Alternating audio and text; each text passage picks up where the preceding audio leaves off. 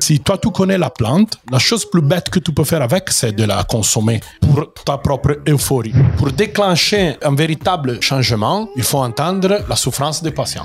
Dans Macron disait, français, il faut innover. Ben ça c'est de l'innovation. Le premier dealer de France, je pense que c'est votre ministre de l'Intérieur. Tout cet côté mystère, ça pourrait être effacé d'un seul geste si la cannabis devient légale. Cette façon de voir, d'essayer de gérer la consommation, il est obsolète. Parlons Cana. Cet épisode est sponsorisé par CBD Sport, le blog d'information dédié aux sportifs. Vous y trouverez de nombreuses rubriques, dont la musculation, l'endurance et la précision.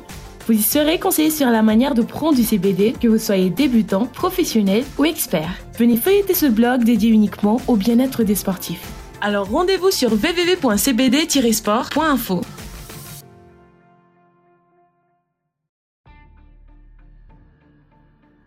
Bonjour et bienvenue sur Parlons Cana. Ce que vous allez apprendre sur le cannabis légal va vous étonner. Que vous soyez curieux, utilisateur ou professionnel, nous allons démystifier une plante millénaire aux mille facettes. Ici, on parle de CBD, mais aussi THC, loi, production, laboratoire, produits, variétés et bien plus encore. Je m'appelle Mathias, je suis entrepreneur multirécidiviste dans le milieu du CBD et je vais à la rencontre des acteurs engagés qui feront le marché de demain. Je les interviewe sans filtre pour comprendre leurs techniques pour innover dans ce marché particulièrement contrôlé et restrictif. Alors nourrissons-nous de l'énergie extraordinaire des intervenants. Je vous souhaite une très bonne écoute sur Parlons Cana. Bonjour et bienvenue sur Parlons Cana. Je suis très heureux de recevoir Fabrizio Dantini, un pionnier du cannabis en Europe. Fabrizio, tu es directeur en France et en Italie de Soft Secret, journal qui, depuis 1985, informe le public européen sur les propriétés du cannabis à 360 degrés. On va revenir sur la connotation de 360 degrés un peu plus tard. Donc, Soft Secret, c'est une institution. C'est un journal distribué gratuitement tous les deux mois dans toute l'Europe et notamment en France. Au total, il y a 140 000 exemplaires et euh, dont 16 000 exemplaires euh, en France, 40 000 en Espagne, 20 000 en Italie. Et on y reviendra aussi un petit peu plus tard, mais c'est énorme. Ton combat depuis des décennies est l'information. Tu es convaincu du potentiel bénéfique du cannabis et au pouvoir d'une information correcte et factuelle. Et on se rejoint clairement sur ce point-là. C'est pour ça que tu es là aujourd'hui. Il n'y a pas de débat. En plus d'être directeur du magazine Soft Secret, tu es aussi évidemment journaliste traitant du cannabis depuis 2009. Tu as écrit notamment deux livres sur le cannabis médicinal, euh, médical pardon, en Italie, euh, donc Canapa médical et je vais le dire en français et toi tu vas tu vas le dire plutôt en italien. Euh, Voyage dans le monde du médicament interdit. Est-ce que tu peux me le dire en italien? Oui, bien sûr. Bonjour à tout le monde. Viaggio nel mondo del farmaco proibito. Waouh, c'est magnifique, j'adore ça. Et bien sûr, tu as un site qui est lié à ce sujet qui s'appelle canapamedica.it hein, qu'on peut aller euh, visiter. Alors en novembre dernier, tu as publié une recherche socio-économique en l'honneur du troisième anniversaire de la légalisation au Canada. Et pour la petite info, et je t'en ai parlé en off, j'étais au Canada au moment de la légalisation. C'était complètement dingue d'ailleurs. On, en, parlera un petit peu dans, dans cet épisode, bien sûr. Tu es aussi conférencier spécialisé dans la politique euh, de drogue et santé public. Euh, et donc, tu as fait une multitude de conférences et tu en as d'ailleurs plusieurs qui arrivent très prochainement. Et pour ceux qui souhaitent en savoir plus sur ton travail, je mets évidemment euh, tous les liens dans le descriptif. Donc, tout le monde pourra bien sûr aller visiter ça. Alors, je suis sincèrement très honoré de te recevoir dans mon humble studio. On est totalement focus. Et là, j'ai vraiment une première question qui me, qui me titille, qui me brûle les lèvres comment tu fais pour avoir un accent aussi classe? Je rigole, je rigole, bien sûr. Je vais te poser ma vraie question. C'est euh, euh, d'abord, parle-nous de toi. Euh, qui es-tu? Bien sûr, bien avant de parler du cannabis, etc. on veut vraiment savoir qui tu es et quelle est ta personnalité, quelles sont tes études, etc. Alors, est-ce que qu'est-ce que tu peux nous dire aujourd'hui sur toi? Alors, bonjour à tout le monde. merci pour l'invitation. Et je suis, un, je suis un journaliste euh, italien, notamment de la ville de Gênes, dans le nord de l'Italie, pas loin de, de la frontière euh, avec, Fran avec la France. Et euh, moi, je suis né au Venezuela, à Caracas. Après, j'ai été adopté par une famille italienne, donc je suis grandi en Italie.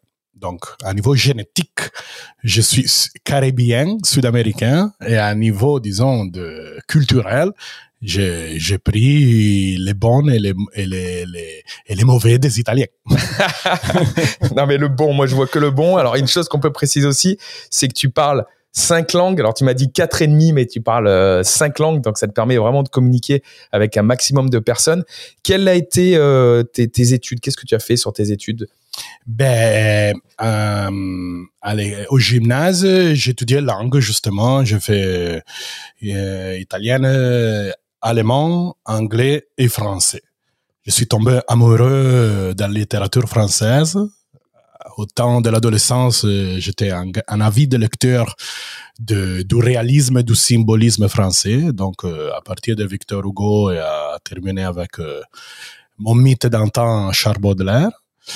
Et maintenant, je suis un peu plus proche de la littérature, disons, contemporaine. Donc, je suis vraiment ravi de, de lire Romain Gary et Louis-Ferdinand Céline. Et ma formation euh, après l'étude de langue a été avirée directement à l'intérêt journalistique. J'ai étudié sciences de la communication dans la plus vieille euh, université d'Europe, celui-là de Bologne. J'ai étudié cinq ans communication et j'écris en thèse sur la perception de la détention. Donc, je fais, je fais aussi du bénévolat. Alors, tu parles de la détention en prison, hein, c'est ça? J'ai fait une thèse euh, sur ces sujets. J'ai fait du bénévolat en prison en Italie. juste, notamment, je, je, j'ai géré un cours de journalisme en prison. Et tu as dû voir notamment beaucoup de personnes euh, en prison à cause de la drogue. Ah ouais, ah Je peux te dire qu'au moins en Italie, un tiers de, de détenus sont dedans pour infraction de, de, de la loi sur les drogues. Waouh. C'est fort, c'est fort. Ouais. Ça fait mal, ça fait mal un peu partout. Je pense qu'en France, on doit être pas loin de ces statistiques.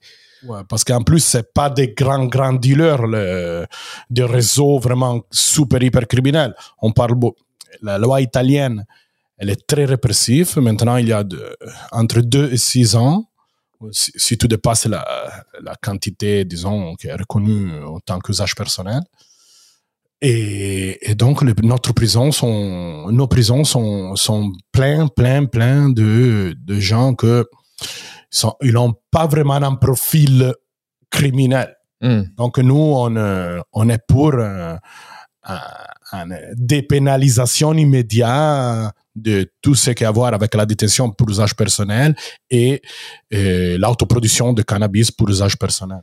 Alors ça, c'est ça, on va y venir. Hein. Je pense qu'on rentre trop vite dans le sujet, mais je sais que tu as beaucoup de choses à dire sur ce sujet et tu as raison profondément sur ça.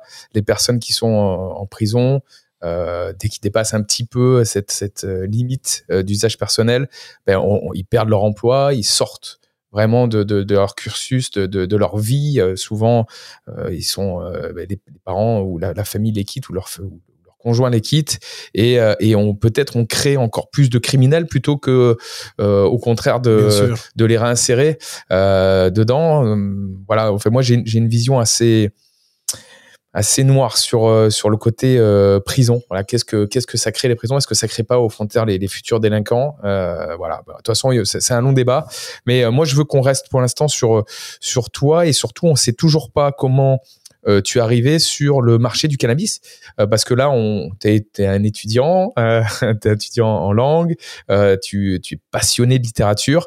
Qu'est-ce qui t'a ramené dans ce marché, dans le cannabis? Ben écoute, dans ma jeunesse, la cannabis a été toujours très proche de mon milieu.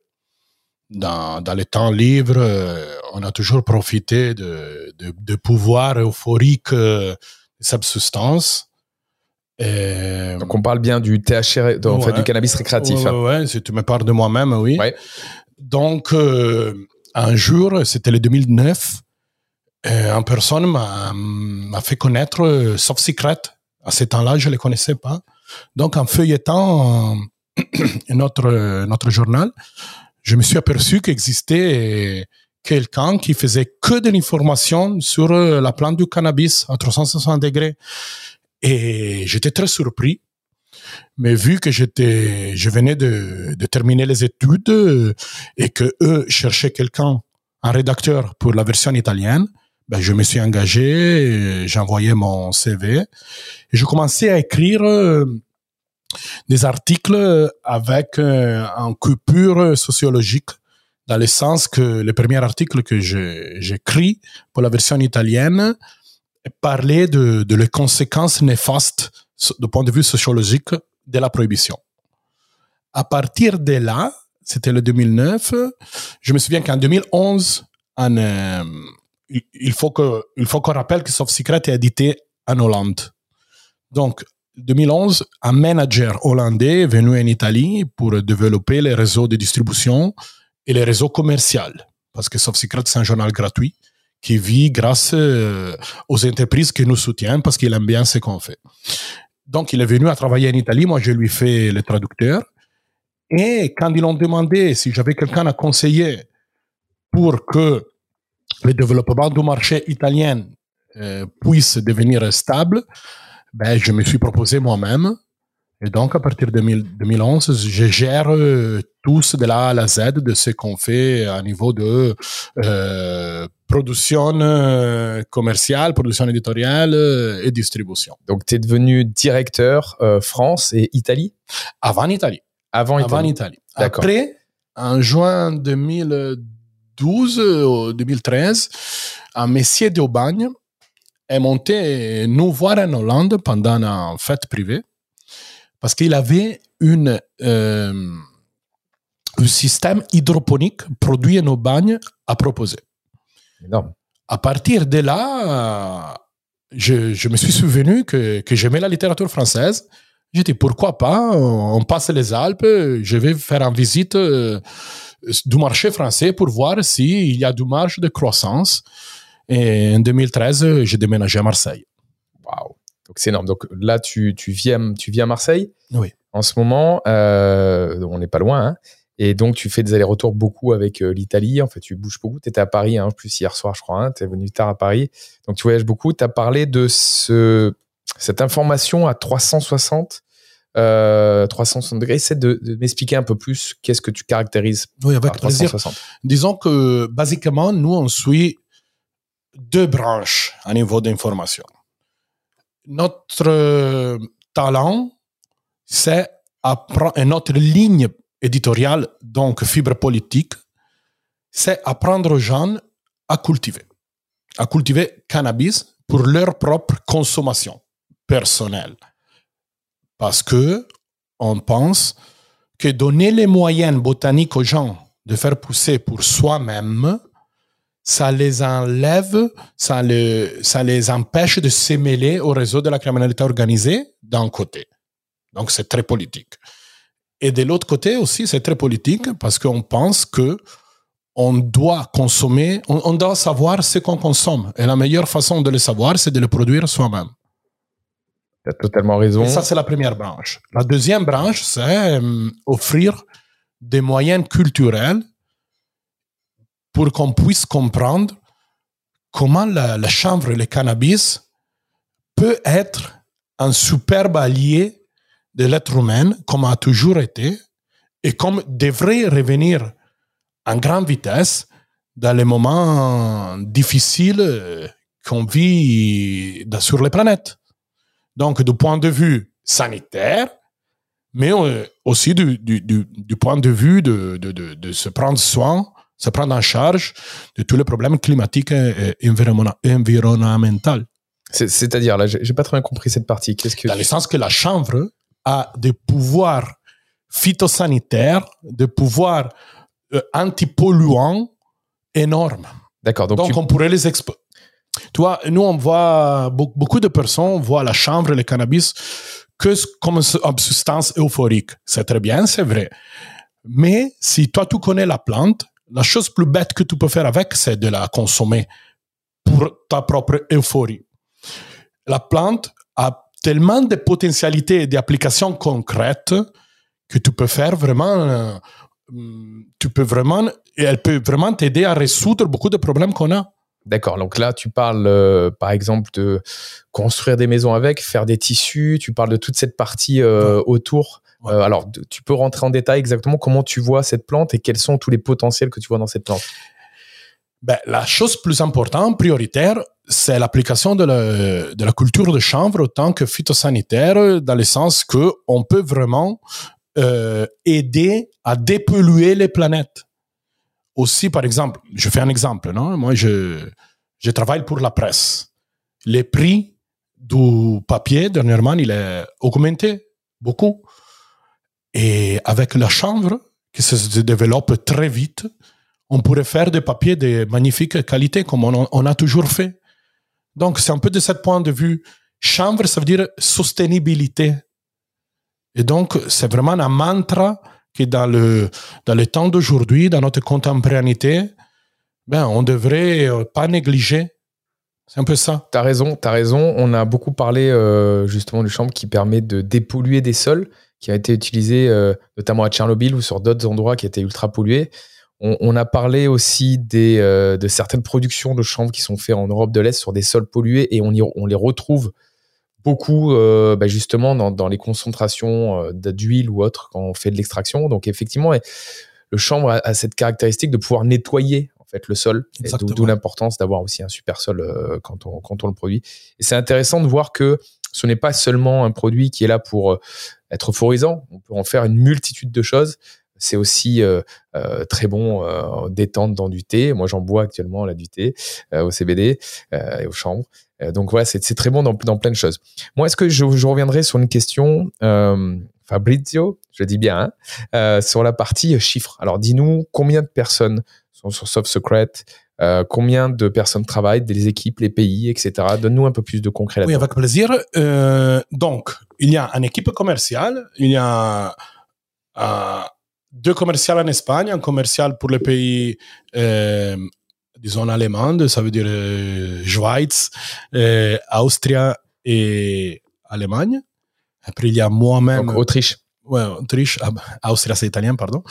Et après, il y a moi-même qui, je m'en charge de France, surtout France et Italie. Donc là, c'est la partie commerciale, tu parles. Et donc, ça veut dire que ces commerciaux-là, ils, euh, ils sont en contact avec qui? Avec les clientes de la, de la filière de, de cannabis dans tous ces pays. D'accord. Donc, c'est-à-dire ceux qui, euh, euh, qui Ceux qui produisent engrais, éclairage, banque de graines.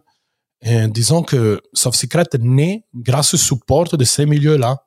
D'accord. Et donc, c'est eux qui font de la publicité sur, sur le journal et c'est eux qui permettent en fait de faire vivre, de faire vivre le journal. Oui, parce que Soft Secret naît pour viser en clientèle et en communauté des gens qui font pousser, comme je disais, Mm. pour leur propre consommation. Mm.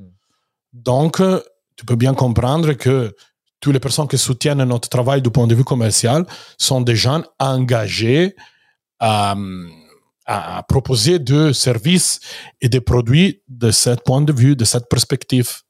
Et comment tu, tu deals la partie euh, légale? Comment toi tu te positionnes? Parce que effectivement, c'est légal de vendre de l'engrais, euh, etc. Mais euh, on est, on est borderline à ce niveau-là. Comment, comment toi tu te positionnes? La position, c'est celui-là de l'éthique journalistique. Ça veut dire que notre position, c'est d'informer. Et c'est ce qu'on fait. Notre unique éthique, c'est de proposer de, euh, des articles de haute qualité pour faire avancer culturellement la société dans laquelle nous sommes distribués. Qu'est-ce qu'on retrouve comme type d'article sur Soft Secret? Qu'est-ce que vous mettez en avant? Ben, tu peux trouver euh, des articles sur comment gérer les pH dans une culture hydroponique. Tu peux trouver des articles sur le, le cannabis coin. Tu peux trouver des articles sur euh, les dernières euh, cannabinoïdes qu'on a découverts. Tu peux trouver des articles sur l'impact du CBD dans, les- la santé publique en termes de réduction de risques. Nous, on approche le sujet vraiment à 360 degrés. Excellent, excellent. Je t'ai coupé sur la partie chiffres, donc tu me parlais de la partie commerciale. Après, tu as une partie donc de journaliste. Oui, dans chaque pays où nous sommes distribués, il y a un, pool, une équipe de journalistes freelance qui travaille pour faire euh, un produit éditorial qui cible le, le, le, la communauté nationale à laquelle on s'adresse. Donc, on va faire un soft secret pour les Italiennes, parce qu'en Italie, il y a de certaines conditions culturelles et climatiques spécifiques. Un soft secret pour les Français, un soft secret pour les Anglais, un soft secret pour les Espagnols, un pour les Tchèques, un pour les Polonais, et les Allemands, je les ai nommés, Mhm. un pour les Allemands. Donc, euh, où nous sommes, il y a une équipe de gens qui travaillent structurellement pour faire un produit euh, vraiment dédié à la spécificité de chaque pays. Donc je suppose que tu as quand même une partie euh, du journal qui est identique sur peut-être sur des articles qui sont un peu global européens et d'autres parties qui sont très spécifiques au pays. Donc chacun a un journal unique. Ouais, oui, justement, on a le pouvoir d'être un réseau européen. Donc, on a le pouvoir de pouvoir de avoir accès aux informations de première main à niveau du continent. Et justement, les articles plus intéressants, on les traduit pour offrir au public dans notre pays ce qu'il est en train de passer dans, dans leur euh, pays voisin. Ok, c'est excellent ça. Tu me disais en off tout à l'heure que tu avais les meilleurs journalistes euh, du marché euh, parce que parce que notamment vous mettez pas mal d'avantages pour avoir ces meilleurs journalistes là. Et moi je, confirme, j'ai lu certains de tes articles et effectivement vous allez profondément dans le sujet. On voit que le sujet est maîtrisé et c'est une source d'information euh, qui est qui est hyper importante et, et dans n'importe quel marché de toute façon. On doit aller chercher l'information, euh, on doit se cultiver euh, pour pouvoir avoir un véritable avis, un avis avisé. Et c'est ce qui permet, euh, c'est ce que vous faites, c'est votre travail. C'est la base de la démocratie, je pense. Bravo, bravo. Avant de, de partir, partir au prochain sujet, tu me disais que euh, Soft Secret vient un petit peu de l'underground, la base euh, Soft Secret vient de l'underground. Réexplique-nous un petit peu historiquement euh, ce journal, qui, qui l'a créé, euh, parce que maintenant tu es directeur dedans, mais il a été créé avant toi, il a été créé en 2019, hein, c'est ça? Non, il était créé en En 1985. 85, Moi, j'avais pardon. 4 ans. C'est vrai, tu as raison, puis je l'ai dit au début, 85. Et euh, donc explique-nous un petit peu Donc, l'histoire. Soft Secret est né en Hollande autant que gazette dans les coffee shops. Donc, la première édition de Soft Secret, c'était en papier, une papier, un- une première page, euh, une première page, pardon, où euh, l'éditeur euh, mettait les, les, choses qui passaient en Hollande dans le milieu du coffee shop. Ça, c'était, on parle des années, tu vois, après la vague des années 70, Coffee Shop est né comme en situation de, d'échange de cette euh, substance. Les Hollandais, très pragmatiques, ils ont décidé de donner la, tolérance aux gens de pouvoir se réunir pour consommer. Et, et donc, Soft Secret est né comme petit euh, support euh, culturel de bouche-oreille, vraiment très, très, très hyper de niche. À partir de là, ils se sont aperçus que le, le, le, mouvement et le, le milieu du cannabis, c'était vraiment plus que des hippies qui consommaient, mais s'est développé vraiment un grand intérêt au sein de la société même. Et donc, on a commencé à lancer vraiment un magazine. D'une gazette, on est devenu un magazine. Après, on a commencé à distribuer aussi en Angleterre. Et petit à petit, euh, dans toute l'Europe, par exemple, en France, on est arrivé il y a 15 ans. Il y a 15 ans en France. Ouais. Dingue, dingue. Et donc, tu as réussi sur chaque pays euh, à développer, à développer euh, justement la distribution. Donc, c'est distribué gratuitement. Euh, ça se trouve aussi online hein, sur le sur le site internet. Et oui, tu le trouves online et on a distribué gratuitement dans la plupart des gros shops d'Europe. Et dans les dernières années, euh, grâce à la nouvelle vague euh, de CBD, on est distribué dans pas mal de, de CBD shops et ce qu'on appelle seed shop, celui-là qui vend de, de grandes collections, disons. Ok, excellent. Qu'est-ce que je te donne le, mot de la fin sur cette partie, euh, cette partie de ton journal. Qu'est-ce que tu pourrais me dire aujourd'hui pour donner envie à nos auditeurs de dire waouh, j'ai envie de lire ce journal? Ben, Soft Secret fait de l'information ponctuelle sur les nouvelles tendances liées au marché du cannabis et du chanvre. Donc, si on fait partie des opérateurs et des, de ce secteur, vous avez de grandes, de fortes possibilités de trouver les informations que vous cherchez sur notre plateforme. Super. Et aussi, je pense aux curieux ou aux personnes qui veulent s'informer. Effectivement, ça touche un peu à tout le monde. Maintenant, j'aimerais te parler euh, de ton livre, fait, de tes livres. Parce que quand on écrit un livre, c'est une part de soi, c'est vraiment quelque chose de d'unique qu'on met sur le marché, qu'on met, euh, qu'on se transcende. Euh, qu'est-ce qui a fait que tu prennes le temps, que tu structures ce livre, que tu te positionnes en tant qu'écrivain euh, sur ce marché? Ben écoute, euh, ça arrive, euh, il est arrivé que quand je commençais à écrire pour Soft Secret, j'avais aucune idée des applications thérapeutiques du cannabis. Dans le 2009, je savais rien, franchement. Donc, au fur et à mesure que chaque deux mois, je devais livrer des articles pour aller sous la presse dans l'édition italienne, j'ai commencé à m'apercevoir qu'il y avait tout un réseau d'associations je, vous parle de l'Italie, qui gérait euh, la relation entre patiente et accès à ces médicaments. Et vu que j'étais toujours susceptible aux injustices, je me suis aperçu que là-bas, il, il, était en train de se dérouler en grande injustice. Dans le sens que, en Italie, le cannabis, du point de vue thérapeutique, est reconnu par l'État depuis 2007. Mais encore aujourd'hui, il y a des grands problèmes pour avoir accès à ces médicaments, des problèmes vraiment pratiques. Il n'y a pas assez de, de, de docteurs qui prescrivent ces médicaments. Il n'y a jamais assez euh, du cannabis en pharmacie pour la clientèle italienne. Alors, quand tu parles de médicaments, on parle de pills, de. Non, non, on parle de fleurs, on parle, de, huile, on peut parler de, Et donc on parle de pills. Euh. On parle vraiment de, de, donc de fleurs au THC, qui sont utilisées d'une façon pharma, ça, production ça dépend pour les maladies, de, ça dépend de quelle maladie on parle. Mais bien sûr, ça, ça inclut aussi les, les, fleurs THC. Après, je parle d'un cannabis à laquelle tu peux avoir accès que après en prescription d'un physicien. Ouais, D'accord, d'un médecin. Ouais, exactement. Ok. Très bien. Donc, tu avais fait ce constat-là.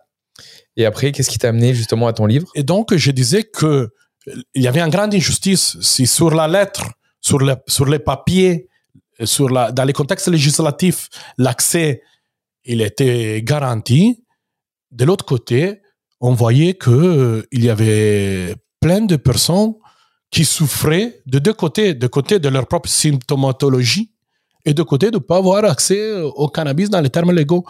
Donc, ils étaient forcés par la, condition concrète de leur existence d'enfreindre la loi, se, rendre au marché noir pour un produit que pas toujours on pourrait appeler vraiment thérapeutique parce qu'ils sont coupés, ou de, produire eux-mêmes leurs propres médicaments, mais jamais à l'abri de, la répression pénale. D'accord. Et tu penses pas qu'il y avait aussi peut-être sur cette limitation une partie abus euh, Je te donne un exemple. J'ai envie de pas être embêté euh, avec la justice, la loi. Je, vais voir mon docteur et je demande qu'il me prescrive euh, justement du cannabis. Ben, en fait, pour me soigner, mais qui sera plutôt mon cannabis récréatif. Tu penses pas qu'il y avait aussi cette limite en, ou pas qui aurait, qui aurait pu être abusée? C'est pour ça que c'est pas la Californie. Non. Pas trop dans le sens que vraiment, au jour d'aujourd'hui, 2022, aucune université euh, qui forme de, le futur médecin en Italie fait des cours de formation sur l'application thérapeutique du cannabis. Donc, aussi aujourd'hui, en Italie, il n'existe pas une classe médicale prête à conseiller ces médicaments. Pourquoi? Parce qu'ils ne les connaissent même pas. Donc, il n'y a pas vraiment le potentiel de ces médicaments, il reste encore en germe. Pourquoi? Parce qu'il n'y a pas une vraie coopération des techniciens de la santé.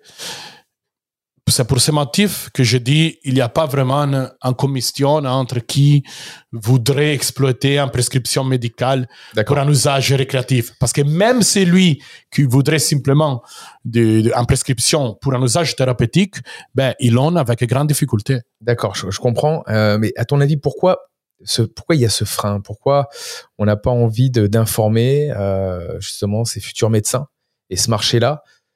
D'où vient ce frein, selon toi? De deux points de vue, peut-être trois. Ben, premier, les grands préjugés, la grande mystification qui concerne la plante du cannabis depuis plus de 50 ans. Quand on dit aux gens que la cannabis c'est un drogue, quand on dit aux gens qu'il ne faut pas distinguer entre drogue dure et drogue douce, ben, là-bas, ça cause un problème. OK? Ça, c'est la première, un discours vraiment culturel euh, général. Après, il y a un discours de pratique de la médecine. Ça veut dire que dans les sociétés occidentales, la médecine est chimie, dans le sens que un molécule a une répercussion nette et univoque sur l'organisme. Et nos médecins prescrivent dans cette perspective. La cannabis, au contraire, c'est ce qu'on appelle une officine moléculaire végétale. Elle a tellement de molécules et on ne sait vraiment pas encore comment ça se développe la synergie thérapeutique dans les molécules du cannabis. Donc, de ce point de vue, c'est compréhensible que les médecins n'aient pas la forma mentis ok, pour aller dans cette direction. ok. Ça, c'est un discours de culture, euh, de culture du, médicament dans, les pays occidentaux. Et troisième, il y a un discours des intérêts de la lobby pharmaceutique que justement ne peut pas breveter une plante. Si on pense, j'ai regardé l'autre jour, je suis en train d'écrire un, article sur le, système australien. Dans les prochains numéros de Soft Secret en France, vous allez voir comment fonctionne le système australien. Et je voyais l'autre jour que 70% des Australiens ont une prescription pour la douleur chronique. Donc, imagine-toi de ce point de vue d'intérêt économique, combien de, de patients on peut soigner avec succès et sans trop d'effets collatéraux avec le cannabis qui prendront plus de médocs conventionnels. Ben, là, c'est énorme. Donc, il y a les problèmes, les freins, je pense qu'on peut les décliner à niveau général sur ces trois branches. Intéressant, intéressant. Euh, derrière ça, tout à l'heure, tu nous expliquais, on était sur le, trajet mental pour arriver jusqu'à ton livre. Tu avais fait le constat euh, justement où euh, tu as vu qu'il manquait, la loi était passée et il manquait de, personnes, de produits en fait pour répondre aux besoins. Donc tu étais dans ce cheminement mental. Qu'est-ce que reprenons le, le, cheminement pour dire à quel moment tu arrivé à ton livre alors, moi, je suis un journaliste, moi, j'aime raconter des histoires. Donc, l'histoire d'une personne qui souffre des effets euh, de, sclérose, de l'épilepsie, du douleur chronique, et en plus doit euh, faire face à la carence du seul médicament qui lui, qui rend sa propre dignité, ben, autant que journaliste, j'ai le, le devoir de donner ampleur, de, de partager leur point de vue. Donc, mon livre, c'est une collection de témoignages des Italiennes qui se soignent avec le cannabis pour différentes maladies. Chaque, chaque chapitre, c'est une maladie. Donc, je présente d'un côté ce que ça veut dire vivre avec les effets collatéraux d'être tétraplégique, d'avoir des maladies rares pour lesquelles personne développe de, traitement parce que c'est pas rentable ou des personnes qui me racontent que avec le médoc qu'ils utilisaient pour l'épilepsie, ils, ils pouvaient en plus développer une vie sociale propre. OK? Euh, et donc, d'un côté, je raconte l'histoire hum, des vies de toutes ces personnes et leur rapport avec la maladie. De l'autre côté, je raconte comment ils se sont aperçus que le cannabis pourrait être un grand allié. Et après, la troisième partie, c'est comment, comment euh, as-tu accès à ces médicaments? Est-ce que tu peux l'obtenir à travers le parcours légal La plupart des gens disaient que non, qu'ils étaient forcés à enfreindre la loi. D'accord, donc ça revient sur le constat que tu avais fait. Sur la partie, est-ce que donc là, tu as des témoignages, donc je suppose que tu es allé justement à la rencontre de ces personnes qui ont, euh, qui ont raconté leur histoire. Est-ce que derrière, tu appuies ça aussi sur des données scientifiques euh, pour corroborer en fait euh, bah, ces, résultats de, de, de- d'expériences concrètes? Disons que la côté scientifique est développée, plutôt dans mon blog, dans mon site internet canapamedica.it parce que les livres, c'est vraiment la collection des histoires des gens. Eux, du point de vue anecdotique, reportent en réalité concrète. Après, sur le site internet, j'ai une, autre, catégorie qui a le but de donner la parole aux experts, donc aux médecins, à rechercheurs, qui puissent développer ça de leur point de vue. Mais moi, j'aime raconter l'histoire des gens et je pense que, bien sûr, il faut faire face, pour faire avancer, on a besoin, un grand besoin de, la contribution de, techniciens de la santé, mais pour entamer, pour déclencher un, véritable changement, il faut entendre la souffrance des patients. C'est très bien, j'adore cette phrase. Donc on répète, ton livre, c'est Canapa Medica, euh, qu'on peut retrouver euh, à quel endroit si les personnes souhaitent l'acheter? Ben, le Canapa Medica, euh, il a été imprimé en 2013. On, a- on les a toutes vendus. Donc, on peut pas les trouver. On peut le télécharger en ligne, un bon PDF, mais c'est en italien, de mon site internet.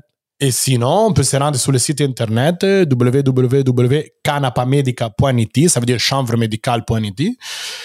Et après, ch- choisir l'histoire qu'on veut, et grâce à Google Translate, la lire en français. D'accord, et on peut même dire que tu, tu recherches potentiellement un éditeur qui pourrait le, le mettre en français, ce livre?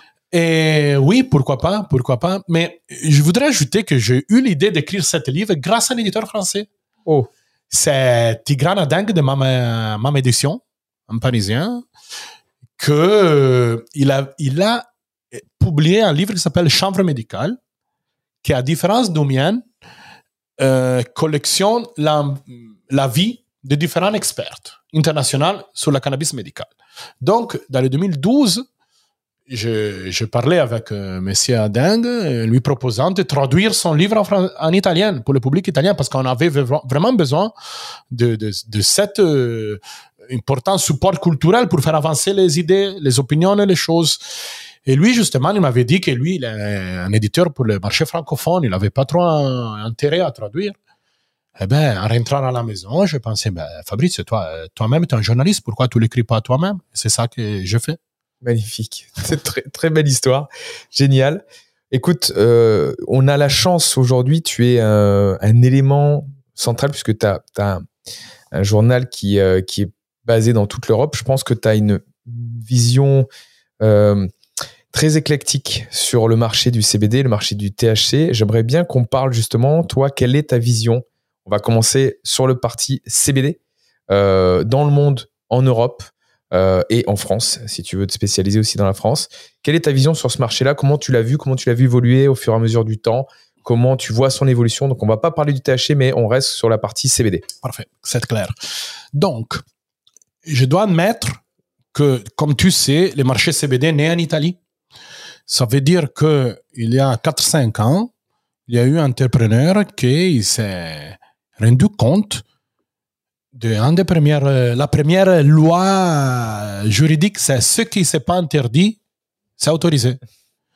Et donc, il a vu qu'il y avait un flux juridique et il a dit, bon, on commence à valoriser la fleur. De là-bas, il y a eu un grand intérêt, un grand épanouissement commercial et social parce que c'était révolutionnaire de pouvoir voir des plantes de, cannabis, tu vois, la chanvre et le cannabis, c'est la même plante. Que ce qui ça change, c'est les ratios et les taux de, cannabinoïdes qu'ils contiennent. Mais sans avoir une analyse à faire, si on voit une plante de, cannabis ou la plante de chambre, c'est la même chose. Donc, c'était très révolutionnaire de voir euh, dans toutes les provinces italiennes des boutiques qui exposaient sans problème de fleurs et, et de plantes. Pourquoi? Parce que celui-là a rallié la société à la plante. On parle de l'Italie que c'était euh, le deuxième producteur mondial euh, jusqu'avant de- la Deuxième Guerre mondiale de, de chanvre, euh, juste après les Russes. Tu parles de, de quelle année là pour revenir à un contexte historique? Ben, je te dirais jusqu'avant euh, 1900. C'est Mussolini qui a arrêté la production de cannabis. D'accord. Mais jusque-là, voilà, la chanvre, c'était le, le, le pétroleum d'aujourd'hui. On faisait tout avec la chambre. C'était vraiment l'architrave de de l'économie de, avant moderne, on peut dire. D'accord. Donc, pourquoi tu précises CBD Parce qu'à l'époque, il y avait, c'était des plantes qui étaient spécifiques pour le CBD Non, c'était, c'était chanvre. Chanvre, ok. C'était chanvre, textile surtout. Et, mais je dis CBD parce qu'il avait, il n'avions pas un taux élevé en, en, THC. D'accord. C'est pour ça que moi, j'ai ce que j'appelle chanvre, c'est celui-là qui n'a pas taux de, un grand taux de THC. Okay. Celui-là que j'appelle cannabis, au contraire, il n'a pas un grand taux de CBD. La plante est la même en soi. OK? okay. Donc, à l'origine, moi, je dois admettre que j'ai sous-estimé le développement de cette nouvelle vague. Moi, je viens du, milieu euh, récréatif THC. Donc, moi, surtout les premiers produits qu'on voyait, n'étaient pas de qualité, c'était pas fait, fait indoor. On appelait ça la paille. Et on comprenait pas pourquoi il y avait un grand intérêt pour ça, à part le fait que la légalité donne un intérêt que est préclu quand un, produit reste dans l'illégalité. Donc, les, premiers mois, pour moi, étaient une grande surprise. Après, euh, j'étais conscient du fait que la présence de plantes de chanvre dans toutes les, villes et villages italiens, ça a aidé énormément à démocratiser sa présence au milieu de la société. Et quand je me suis aperçu de ça, ben, j'ai gravement commencé à être pour. En plus, si on parle au niveau du marché, on parle d'un marché sain, un marché dans ces, dans ces temps de, de grande crise sanitaire, lockdown, donc euh, aussi grande crise économique qu'on n'avait jamais vu avant, ben, celui-là, c'est un marché en filière qui, qui a bien rebondi OK? Pendant que tout le monde euh, avait de grands problèmes, ben, ce marché-là, il, a bien, il a bien travaillé. Il a bien payé tous les impôts. Donc, euh, quand euh, le président Macron disait Français, il faut innover, ben ça, c'est de l'innovation. C'est très juste. Ça, c'est de la grande innovation. C'est très, très en juste. Plus, en exploitant une plante qui, comme on a dit avant, a des grands potentiels bénéfiques de tous les points de vue. Donc, c'est innover, euh, faire parvenir à l'État, à niveau fiscal, des nouveaux moyens et libérer de l'énergie socio-économique inédit. Donc, c'est vraiment quelque chose de hyper positif de tous les points de vue. Ça, c'est le marché du CBD. Donc maintenant, euh, on va passer au, marché du THC. Alors, avant de passer au, marché du THC, comment toi, parce que on, a parlé de paille, je pense qu'au début, tu étais surpris euh, parce que tu viens quand même, je te dis, je répète, cette partie un peu underground, donc qui reste sur le, récréatif.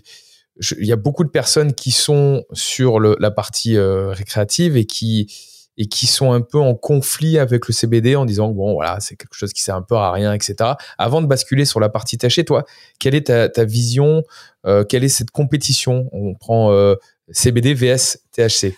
C'est rigolo. C'est, je pense que c'est un mécanisme de l'être humain de avoir généralement peur de ce qui arrive de nouveau.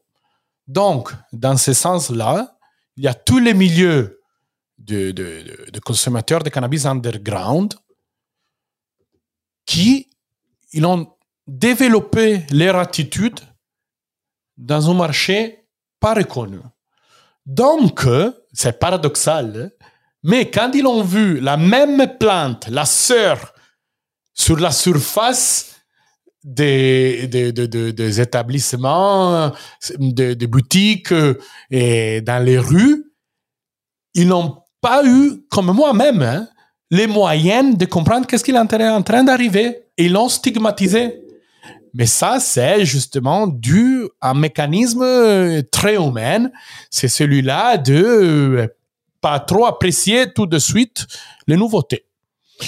Donc, je pense que au jour d'aujourd'hui, en plus, on voit que quand la légalisation intervient, s'approche au marché, beaucoup de, de nouveaux segments qui ont euh, la même dignité que les marchés, que les segments que consommaient la même plante dans l'illégalité. La chose qui est un peu drôle, c'est que toutes les personnes qui ont toujours consommé cannabis du point de vue récréatif, donc dans un, cadre législatif d'interdiction, d'un certain point de vue, ils, ils sont durs et purs. OK?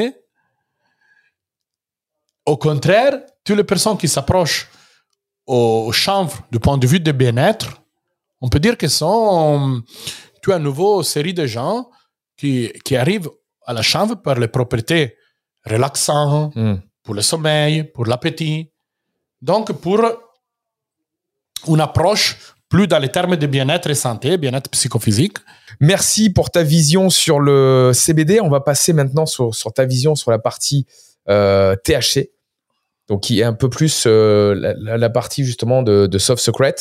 Quelle est ta vision sur le marché européen, le marché mondial, tiens, euh, parce qu'on a, on a parlé du Canada et de la légalisation, notamment aux États-Unis et au Canada. Mais quelle est ta vision sur le marché mondial, sur le marché européen et après sur le, marché français? Donc, concernant les marchés du cannabis euh, récréatif, récréatif, que c'est une expression que j'aime vraiment pas. Après, je, je, vous explique pourquoi. Mais disons que quand j'ai commencé à écrire pour Soft Secret 2009, j'aurais simplement rêvé de me réveiller dix ans plus tard en regardant, en trouvant des États qui avaient complètement légalisé le cannabis. Ça, c'était un rêve il y a dix ans. Maintenant, on peut se confronter vraiment à, de, de, de, des situations étatiques qui ont légalisé, qui ont préféré la réglementation à la prohibition. Avant, c'était que dans notre idée. Maintenant, il est déjà réalité. Donc, euh, du point de vue mondial, je vois une vague de pragmatisme qui va finalement terminer le temps de la mystification. Je te coupe, mais c'est intéressant cette partie parce que tu as une partie où tu as les gouvernements qui se disent, qui mettent un peu des œillères dans le sens où voilà, il y a, un marché illégal on essaie de le combattre, on met des gens en prison, euh, on a un produit de mauvaise consommation et tout ce qu'on essaye de faire du côté répressif ne change rien. D'ailleurs, je crois que la France est un des plus gros consommateurs en Europe hein, sur la partie THC. Euh, et, de l'autre côté, il y a ben, cette partie aussi économique où on passe à côté, on, nourrit un marché de, délinquants, de personnes qui sont, ben, qui font, qui font passer des choses illégalement, etc., qu'on rend riches et qui pourrait passer dans les caisses de l'État. Et alors, quel est toi ton côté Tu parles de pragmatisme, mais quels, sont les arguments pour dire voilà pourquoi aujourd'hui un pays devrait légaliser euh, le, le THC, le cannabis THC D'abord parce que on, euh, les vertus thérapeutiques du cannabis sont reconnues mondialement. Donc, je peux plus tolérer cette schizophrénie, cet bipolarisme de donner accès au cannabis dessus d'une prescription et processer et mettre en, prison qui n'a pas de prescription. Ça, c'est inacceptable. Si la cannabis fait du bien, fait du bien. Donc, le premier dealer de France, je pense que c'est votre ministre de l'Intérieur. Parce que, avec ses propos, il fait, il fait rien d'autre que de procrastiner les changements. Et ça, sur la peau de son peuple. Parce que quand on dit la cannabis, c'est drogue, la drogue, c'est la mort. Là-bas, hein, on fait une opération politique très intéressante pour les politiciens. Ça veut dire qu'on détache, là, on abstrait une substance X de son contexte de consommation. Ça veut dire que si tu penses, la plupart des gens qui consomment cannabis en France, en Italie, en Europe, dans le monde, ont une relation avec cette substance totalement tranquille et sereine. Ils conduisent leur vie tranquillement, sont des agents positifs dans la société. Ils ont un travail, ils ont une famille, ils font des dépenses, ils payent les charges fiscaux. Et c'est que un part mini, euh, minimal de gens qui ont des consommations problématiques. Mais nous, on organise tout l'appareil judiciaire comme si tout le monde aurait des consommations problématiques. Donc, pourquoi c'est une opération très intéressante pour les politiciens qui l'amènent Parce que nos politiciens sont là, pourquoi? Pour essayer d'améliorer la société. et améliorer la société, ça veut dire quoi? Améliorer les conditions socio-économiques de chaque, de chaque communauté. Quand on fait ça, ça c'est vraiment la littérature scientifique le dit, dans des contextes sains du point de vue socio-économique, la consommation problématique se développe beaucoup moins. Dans des contextes marginaux du point de vue socio-économique, il y a terrain fertile pour que se développe en consommation problématique. Donc, au lieu de stigmatiser la substance en tant que telle, nos politiciens devrions améliorer dans les brefs, moyens et longs termes les contextes de consommation. Et ça, c'est difficile. On n'améliore pas un contexte marginaux, un contexte socio-économique difficile du jour au lendemain. Mais ça, c'est la responsabilité de nos politiciens. D'accord. quand, quand on décide de changer, de, de, de, de, de mettre l'attention de notre public sur le produit, sur la substance en tant que telle, au lieu que sur le contexte de consommation, on, euh, décide de, se déresponsabiliser autant que politicien. Parce que si c'est la cannabis, que c'est le diable, on peut rien faire. D'accord, je, comprends ton positionnement, mais je me fais euh, un peu l'avocat euh, opposé à, tes idées. imaginons comment tu encadres ça? C'est-à-dire qu'un étudiant, des jeunes euh, qui ont accès euh, justement à ce produit, d'après ce que j'ai vu, tu vas me dire, tu vas me dire si j'ai raison ou pas, mais ça pourrait être euh, contraignant sur le développement du cerveau de fumer plutôt tôt et notamment du THC. pareil, des personnes qui pourraient notamment en abuser et décrocher de leur vie de leur vie sociale, euh, de, s'enfermer, d'avoir des difficultés à trouver euh, un emploi, de se responsabiliser, etc. Il existe cette problématique-là qui est liée quand même au THC. Toi, tu me parles d'un point de vue médical, je l'entends, ce qui est lié à ton livre. Euh, et ça, effectivement, il y a pas, je pense qu'il y a peu de débat là-dessus, on est OK. Mais après, il y a toute cette partie-là où il y a ces dérives qui peuvent exister. Comment tu, comment tu justifies ça? Premièrement, les dérives sont marginaux, comme je te dis, par rapport à tous les gens qui utilisent du cannabis. Je te parle du récréatif. OK? Et donc, on voit déjà qu'au jour d'aujourd'hui, en, France, vous êtes un des premiers consommateurs en Europe. Donc, ça veut dire que, que la, prohibition, ça fonctionne? Non, ça ne fonctionne pas. Et c'est la prohibition qui génère beaucoup plus de problèmes qu'une réglementation pragmatique. Ça, ça, ça se voit. Avant, les politiciens européens avaient le pouvoir de procrastiner cette vision. Maintenant, qu'en États-Unis l'ont légalisé, qu'au Canada ils l'ont légalisé et qu'on voit ce qu'il arrive, on se rend compte que c'est plus le temps de procrastiner cette politique parce qu'elle est hyper néfaste pour la société. Donc, au jour d'aujourd'hui, on sait que un adolescent de 14 ans peut avoir accès au cannabis dans n'importe quel moyen. C'est la chose plus simple du monde. Ça, on ne le veut pas. Nous, on ne veut pas que les adolescents commencent à consommer cannabis tellement tôt. Parce que c'est vrai que dans le, dans le processus de développement cérébral, un abus de cette substance, ça, ça peut créer des problèmes. Donc, ce qu'on veut, c'est de réglementer pour empêcher les jeunes d'abuser. En plus, il y a un terme vraiment, mm, il y a un côté, un variable vraiment psychologique. Tous les adolescents, comme quand j'étais adolescent, il y a 20 ans, plus, je me souviens très bien que je, fais, je faisais le contraire de ce que mes parents me disaient. Je faisais le contraire de ce que l'État disait. Donc, tout cet côté mystère, tout cette aura underground du cannabis, qui amène nos jeunes à consommer, hein, ça pourrait être effacé d'un seul geste si la cannabis devient légale. Si on met, moi, dans mon, dans mon rêve dans, le monde que, dans le meilleur du monde, en citant Voltaire, je pense qu'il faudrait faire une, formation obligatoire dans les écoles sur les substances, ok? Et fait obliger nos euh, ados à faire des examens de ce point de vue. Examen que si tu prends pas la bonne note, peut-être tu passes pas à la classe suivante.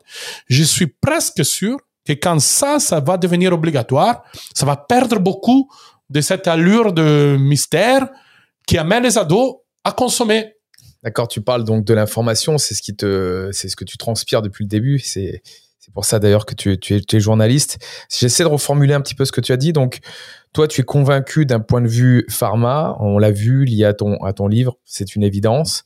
Euh, tu es convaincu aussi que en réglementant et en organisant, en mettant un cadre sur cette partie euh, THC, euh, ça éviterait donc d'avoir cette partie illégale et donc de toucher notamment des enfants puisqu'ils n'auraient pas accès. Euh, les jeunes n'auraient pas accès justement à cette partie à partir du moment où c'est encadré et c'est légal. Et on pourrait aussi plutôt contrer les abus puisque je pense qu'il y aurait une quantité maximum de consommation qu'on pourrait avoir dedans et éviter potentiellement des personnes qui pourraient tomber dans, ces dérives-là. Et tu, tu dis aussi que ben, euh, les gros consommateurs qui font ces abus sont pas la, grande majorité du marché de la consommation aujourd'hui. Et tu penses qu'il y a certaines personnes qui, ben voilà, se fument de temps en temps pour se détendre, pour pour être euh, euh, voilà en osmose sur certaines choses et se décaler. Et ça, ça ne mérite pas. D'être en prison, ça ne mérite pas non plus de consommer un produit ben, dont on ne sait pas d'où il vient et la qualité de ce produit, etc. Ça mérite pas d'être en prison, ça mérite même pas une amende, parce que ce que cette personne cherche, c'est d'atteindre un, niveau supérieur de qualité de bien-être psychophysique. Est-ce que on va juger des gens pour faire cela, surtout dans un contexte actuel de pandémie sanitaire où tous sommes obligés à respecter des directives que personne n'aime mais qu'il faut faire pour s'en prendre soin de nous-mêmes. Donc, la santé, elle est ou elle n'est pas prioritaire par les États? Si elle est prioritaire pour les États, comme elle doit l'être, ben, il faut reconnaître aussi la consommation de cannabis fait dans un contexte de bien-être, que soit THC ou CBD, est quelque chose qui amène un, euh, un, plus qualitatif dans notre existence. Est-ce que tu penses que les rythmes de la vie moderne sont euh, euh, comment, on peut dire, euh, euh, génère ou pas des grands stress, des grandes névroses?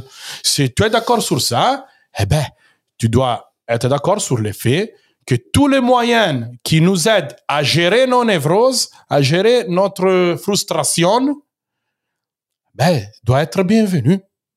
D'accord. Après, il y a d'autres choses. Il y a le sport, il y a d'autres choses qui peuvent t'amener effectivement à, à décompresser à, et à éviter d'être dans, dans, le mal-être, évidemment. Et là, c'est ta, ta pensée, c'est ce que toi, euh, tes convictions là que tu nous partages aujourd'hui. Euh, et donc, c'est un avis qui concerne euh, que toi, là, aujourd'hui. Oui, oui, bien sûr. Mais mon, mon, avis concerne que moi, mais il est basé sur au moins 12 ans de recherche sur le terrain. Je comprends. Donc, en tant que spécialiste, je me permets de dire ça. Mais tu as raison. Et, et, derrière ça, euh, toi qui as vu donc ces pays qui ont légalisé, euh, qu'est-ce que qu'est-ce que tu as vu euh, qu'est-ce que tu as vu comme changement Qu'est-ce que tu as vu comme impact?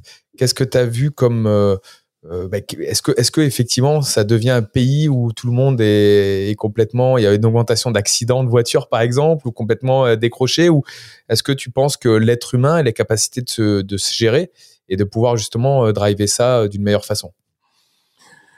Alors, comme l'alcool. Moi, je crois. Comme l'alcool, on pourrait, on pourrait mettre euh, aussi en opposition ça, comme l'alcool. Moi, je crois à la liberté dans la responsabilité. Donc, je crois que l'État doit pas trop se, mêler. Moi, je suis un libéral, tu vois. Je crois que l'État doit pas trop se mêler de ce qu'on fait dans notre vie privée, jusqu'à notre comportement génère pas de comportement de, de, de, conséquences nocives. Mmh, mais tu as une phrase magique qui dit la liberté des uns s'arrête où commence celle des autres. Et à partir du moment où quelqu'un conduit sous l'effet du THC et peut avoir un accident et renverser ma fille, là. Euh, je suis complètement d'accord. là, ça craint. Donc, euh, en parlant du Canada, mmh. ton même concerne concernait aussi tous les oppositeurs de la légalisation. La peur, le crainte, c'était que le lendemain de la légalisation, il y avait de, des ordres de, de, de, de conducteurs de voitures euh, euh, sur les effets de THC. Et donc, ça s'est posé justement un problème, un peur, tu vois, parce que, comme on disait avant, on a peur de ce qu'on connaît pas. Et si on voit, après trois ans, ce qui se passe en Canada, les Canadiens, ils viennent de faire les élections présidentielles, ils viennent de renouveler les mandats de Justin Trudeau, les mêmes premières qu'il a légalisées. Et au moment de la campagne électorale, la légalisation du cannabis, elle n'était même pas mise en cause. Donc, ça veut dire que toutes les personnes qui avant étaient en opposition, ben, ils ont vu que dans en trois ans, ils ont vu que vraiment euh, ça génère que des aspects positifs. Par exemple, la consommation de cannabis des ados, elle est restée constante. Ok, les les numéros des accidents pour personnes sous le, disons les effets de, de THC a resté constante. Ce qui a varié, c'est la, toute la nouvelle fiscalité qui a donné à l'État la possibilité d'informer leur propre citoyenneté sur les effets néfastes d'un abus de consommation de cannabis. OK? En plus, une autre chose sur laquelle j'aime bien réfléchir, que j'aime bien souligner, c'est la suivante. On s'aperçoit qu'au moment qu'on légalise un produit qu'il a vécu toute sa vie dans l'underground, ça se développe un, dynamique commerciale très intéressant, très très très intéressant. Ça veut dire que s'approche, la cannabis de underground devient mainstream, un bien de consommation de masse. L'effet que le statut soit devenu de légalité amène à s'approcher à cette substance tout un segment qui avant avait aucun intérêt. OK? Je parle de ma maman, de ma tante, de la grand-mère, toutes des personnes qui disent, bon, donc si c'est légal, allons voir un peu tous ces, ces, ces, ces potentiels de on parle, comment ils fonctionnent. Et donc, on voit, par exemple, au Canada, un, un segment surgissant de l'anonymat fait des gens de plus de 50 ans, beaucoup d'entre eux de femmes, qui utilisent des produits autant que dérivés du cannabis. Il ne faut pas penser aux fleurs, mais autant que topiques. Ouais, celui-là qu'on appelle cannabis 2.0. C'est alimentaire, huile. Et la chose vraiment intéressante, c'est que il y a une convergence dans les motivations qui amènent les gens à consommer.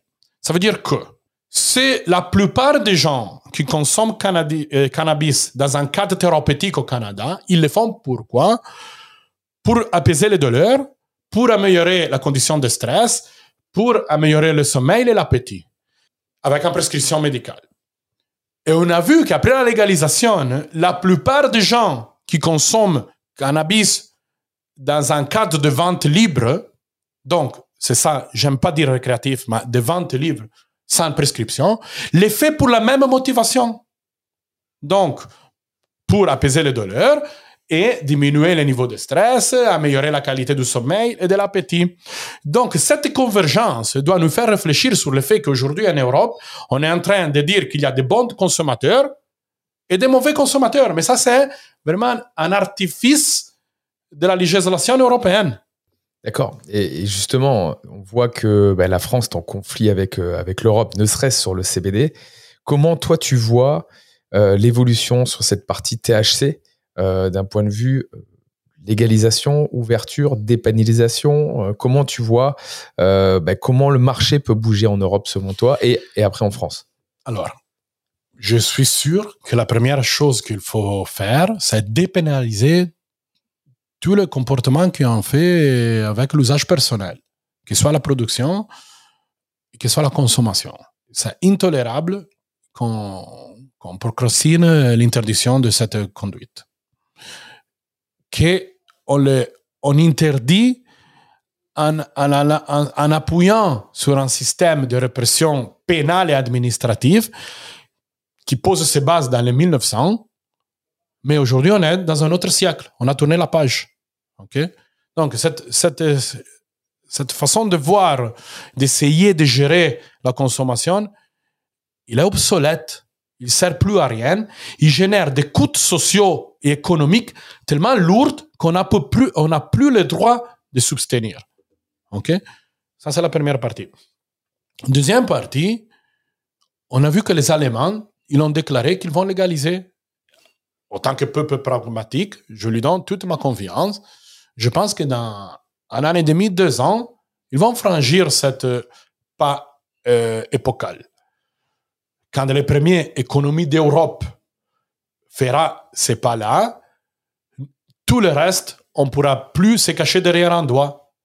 On devra vraiment rentrer dans, le 21e siècle finalement.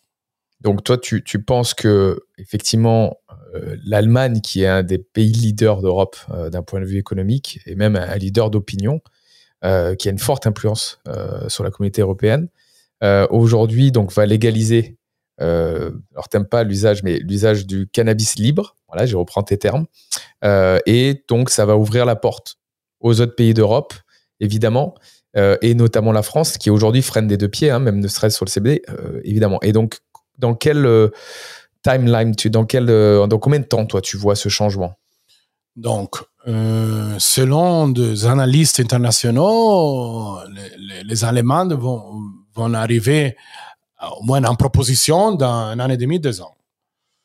Donc, si je veux être optimistique, je pense que d'ici à, à 10 ans, soyons un peu larges, mais tout, toute l'Europe aura changé d'avis finalement. Et ça va être vraiment un beau moment pour toute notre société parce que ouvrir cette marché, ça veut dire libérer des grandes, grandes énergies sociales et économiques.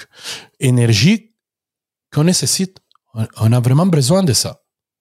Et comme, comme je t'ai dit, j'étais au Canada, à Montréal à ce moment-là, au moment de l'ouverture. Euh, et effectivement, il y a un marché économique monstrueux, monstrueux, puisque aujourd'hui cette cette économie est, un peu underground, euh, donc elle, elle, elle rentre pas dans les bonnes mains, on va dire. Mais si cette partie-là est, légalisée, il y a, a, c'est des marchés à plusieurs centaines de milliards qui sont qui sont sur leur table. Et donc notamment avec des, des taxes aussi pour l'État et donc un flux d'argent euh, monstrueux qui pourrait retourner euh, donc c'est très c'est très intéressant de, comprendre que les marchés légaux n'est pas le miroir du marché illégal. Intéressant. Dans, dans le sens que dans une condition d'illégalité, il y a de certains produits qui se développent, notamment celui-là avec un, grand taux de THC. Pourquoi? Parce que c'est illégal, les gens veulent du fast defense, on peut dire. Tu vois? Hmm. Terme que je viens d'inventer. Pas mal. mais quand on légalise, il y a une grande différenciation à niveau de produits. Parce qu'il y a des segments nouveaux qui s'approchent au marché, des segments qui pas forcément aiment la fleur, aiment la combustion. Donc, du point de vue de research and development, il y a vraiment beaucoup, beaucoup de travail à faire. C'est, c'est hyper intéressant. Vraiment, c'est très intéressant. Parce que quand tu parles, il y a une métaphore qui m'a plu beaucoup, je l'ai mis dans les livres, d'un des CEO de, un des plus grandes corporations de, de, producteurs autorisés au Canada. Quand après, quelques mois de légalisation, la légalisation est intervenue le, 17 octobre 2018. Donc, disons, en décembre, janvier, ils lui ont demandé, bon, vous en êtes où? Il a dit, c'est comme construire un avion pendant, le, pendant qu'il vole. Donc, il faut reconnaître aux Canadiens un grand courage. Leur modèle, c'est un modèle. Il est très important parce que c'est un des premiers modèles. Mais après, en Europe, on a la chance de venir après, de pouvoir apprendre leurs erreurs et améliorer. Mais, de mon point de vue, il faut le faire vite. Parce qu'on on est en train de perdre de grandes opportunités. Et eux, justement, dans un cas de l'égalité, par contre, sont en train de développer un know-how, une compétence industrielle qu'ils vont après euh, mettre sur la table de, de la concurrence euh, globale. Et ils seront euh, sûrement leaders, Ah bah. évidemment, parce qu'ils auront des années, euh, des années d'avance. Ouais. C'est hyper intéressant. J'avais jamais entendu cette partie-là parce que effectivement, c'est une évidence. T'as les gens qui sont en underground, on va dire, euh, se concentrent principalement sur des têtes. Et euh, moi, je suis un non-fumeur. Euh, je fume pas de cigarettes, je fume, je fume rien.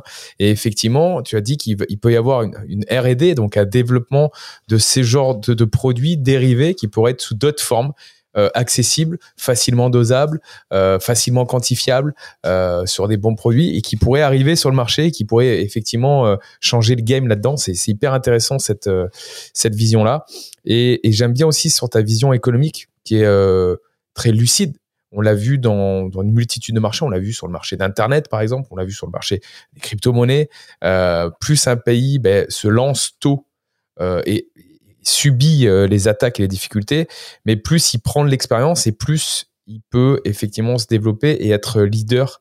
Euh, dernièrement, je parlais euh, il n'y a pas si longtemps avec Flavien Casal justement, qui était notamment, eux ont été dans les leaders de production de CBD en France et a été assez voilà calmé par l'État l'État français, alors qu'on aurait pu avoir justement une entreprise leader en France. Et à cause ben, voilà des lois et, et cette lenteur, ben, ça sera sûrement un autre leader d'un autre pays qui sera là. Pourquoi pas le Canada, aux États-Unis ou d'autres personnes qui viendront. Mais donc j'aime beaucoup cette approche-là. Est-ce que tu as d'autres choses à rajouter sur cette Oui, partie? juste pour donner une idée de quand on parle d'économie, euh, à partir depuis le premier jour de légalisation jusqu'à juin passé, je cite les données jusqu'à juin passé parce que c'est les, les données que j'ai prises pour aller sur la presse avec mon bouquin, tu vois. Donc, du premier jour de la légalisation, 18, 17 octobre, 17 octobre 2018 à juin 2021, les ventes totales de distribution au détail et à niveau grossiste de, de cannabis sont arrivées à 8 milliards de dollars canadiens, qui en Europe, euh, ça vaut 5 milliards de dollars, de, de- d'euros. OK? Sur ça, par exemple, dans les années fiscales 2020, d'un côté, on avait vendu à niveau détail et de grossiste 2 milliards de, de dollars euh, canadiens et on a remporté 52, 52 millions de, de dollars autant qu'impôt sur les actions. Juste pour donner. OK? Donc, avec 52 millions d'euros, un pays comme la, la France ou l'Italie, ça fait pas beaucoup. Parce qu'on a des budgets financiers beaucoup plus élevés. Mais ça, c'est pour, donner une idée. Et surtout, quand on parle de réduction de risque, on, choisit la réglementation parce qu'on ne veut pas que les gens abusent de cette substance. Ben, avec 52 millions d'euros, tu as beaucoup de, de projets de formation que tu peux mettre en table. hein. et de communication, Ouais. évidemment. Très bien, j'aime beaucoup ton approche, j'aime beaucoup ce regard euh, assez euh, évident. Euh, tu, parlais justement euh, des Allemands et leur capacité à, prendre des décisions euh, claires, limpides, factuelles, on va dire. Et j'aime beaucoup cette approche-là. Aujourd'hui, si tu avais un message à dire aux consommateurs sur la partie CBD, THC, ce que tu veux, les deux, qu'est-ce que tu leur dirais? De, de consommer toujours avec respect pour soi-même et pour la plante. De jamais abuser, de, de, s'informer, parce que l'information, c'est la base de tout. Nous, on vit dans une société consumiste. Ça, c'est notre unique pouvoir, entre guillemets. Choisir ce qu'on consomme. Donc, consommer avec, avec euh, comment on peut dire, en, en, euh, en connaissance près de la substance, ça nous donne le pouvoir de, de bien choisir et de financer les producteurs qui travaillent bien. D'accord, donc information, connaissance de soi, connaissance du produit, connaissance de- des effets euh, et travailler avec euh, des personnes qui sont clean, qui produisent un produit de qualité, etc. Donc ça, c'est euh, c'est ce que tu conseillerais aux consommateurs. Donc là, que ça soit CBD ou THC, dans la même, dans la même direction. Maintenant, qu'est-ce que qu'est-ce que tu dirais pour justement les producteurs? Ben, aux producteurs, il faut dire qu'ils travaillent, euh, ils sont un peu des héros civils euh, modernes, les producteurs. euh. Donc des héros. Ouais, des héros, ouais, ouais, ouais, parce que euh, Macron dit d'innover, eux, ils font l'innovation, mais ils se trouvent en garde vue Ouais. ou dans les cours de tribunaux. Donc, pour moi, ça, c'est être, être des heureux. Pas heureux, héros, pardon, la prononciation. Et donc, à eux, dit, je dis, maintenant, vous proliférez parce qu'il y a un flou juridique. Donc, celui-là vous permet de travailler dans des conditions vraiment particulières. Jusqu'au moment que l'État comprendra pas que réglementer aussi la filière du CBD, ça aide à, donner des, un appui certain au développement de l'industrie, mais à protéger aussi les consommateurs. Je, m'adresse aux producteurs, je dis travaillez avec un éthique. Mettez dans vos produits ce que vous écrivez. Ok, intéressant. Euh, et, juste sur la partie, donc aujourd'hui, tu parles plutôt de producteurs qui sont donc forcément CBD. euh, euh, et qu'est-ce que tu leur dirais sur peut-être la transition que tu as, toi, imaginé euh, très prochainement sur le THC Ben, ça va être, j'espère, un basculement automatique, dans le sens que quand on montre au pouvoir public qu'on peut travailler avec un autre degré de professionnalisme dans la production de fleurs CBD, avec euh, tous les good practices agricoles qu'il faut suivre, ben là-bas, après, la plante est la même. Donc, ce qu'on démontre, le maximum de professionnalité qu'on démontre maintenant, ça va être remporté directement dans un nouveau contexte. Ça, c'est ce que je pense. Intéressant. Derrière, tu as un autre message. Qu'est-ce que tu dirais aux magasins aujourd'hui? Donc ça, ils sont, euh, il y en a de partout. Euh, en France notamment, ça ouvert dans tous, même les petits, même les petits villages, partout. Qu'est-ce que tu dirais, à ces magasins? Ben, il, y a, il y a 1600 magasins spécialisés dans les CBD en France aujourd'hui.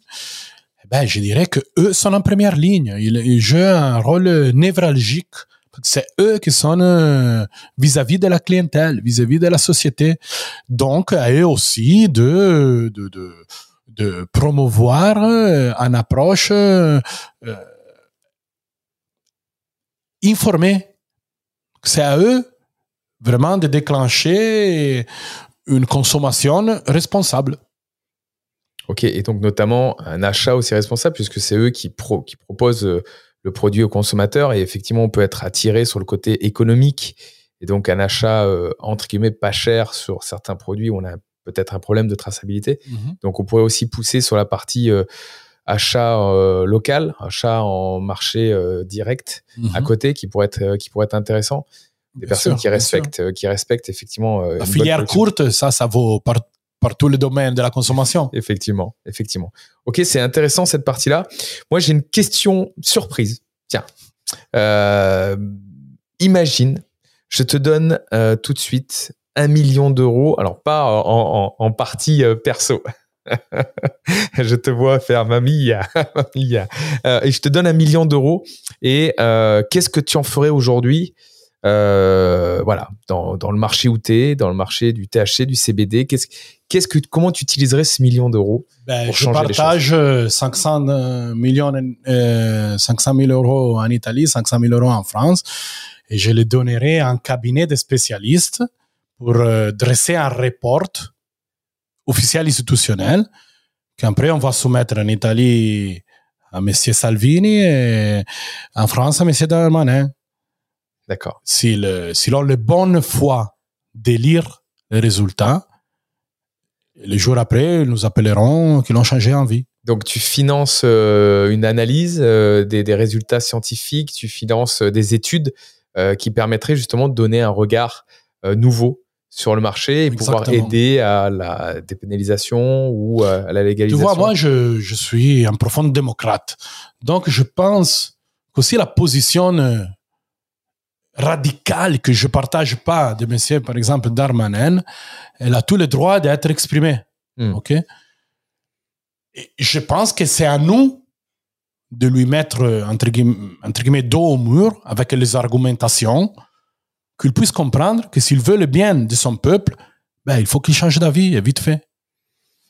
Excellent, excellent. J'adore ton, ton positionnement euh, intellectuel sur le sujet. Euh, J'aimerais te dire maintenant qui pourrait te contacter euh, et pour quel but aujourd'hui et euh, donner les, les, moyens où on peut te contacter, on peut savoir euh, parler avec toi ou échanger ou même discuter par rapport au journal. Alors qui, qui t'intéresse aujourd'hui? Tu pourrais discuter avec qui? Ben, Moi, ma vie, elle est basée sur ce que j'écris pour notre lecteur. Donc, je, je dis, suivez-nous en ligne. On a... Donc, redonne, redonne le site internet euh, softsecret.com slash fr. Mais la localisation euh, est automatique. Ouais, c'est hmm. automatique. Donc, je vous dis de, de vous informer en suivant ce qu'on fait. C'est toujours une information de qualité, fait vraiment avec euh, une grande, grande passion. Ok, excellent, excellent. Et tu as aussi euh, des personnes qui, s'y souhaitent faire des publicités sur le journal français, peuvent te contacter, euh, Bien évidemment. Sûr, euh, il y a tous les, contacts en ligne. Donc, ça serait un grand plaisir de rendre service sur une plateforme vraiment dédiée. J'espère avoir passé les, les messages à la chambre cannabis à 360 degrés. Excellent. Je pense que tu l'as très bien passé. Tu l'as passé avec passion. Moi, je suis en face de toi. Je, je vois euh, tes mains bouger à, la Italian style. Je vois ton intensité. Je vois ton regard. Et effectivement, tu, tu, tu, tu transcendais par, par ça. Tu es passionné. Ça a été un, un honneur et un plaisir aujourd'hui de te recevoir. Évidemment, euh, tu reviendras sur le podcast parce qu'il y a plein de sujets à creuser, il y aura des sujets d'actualité et, je pense qu'aujourd'hui on s'est euh, on s'est régalé à ton contact. Donc vraiment, mille merci de ta présence aujourd'hui et euh, je te dis à, à très bientôt. À très bientôt, merci. Merci beaucoup.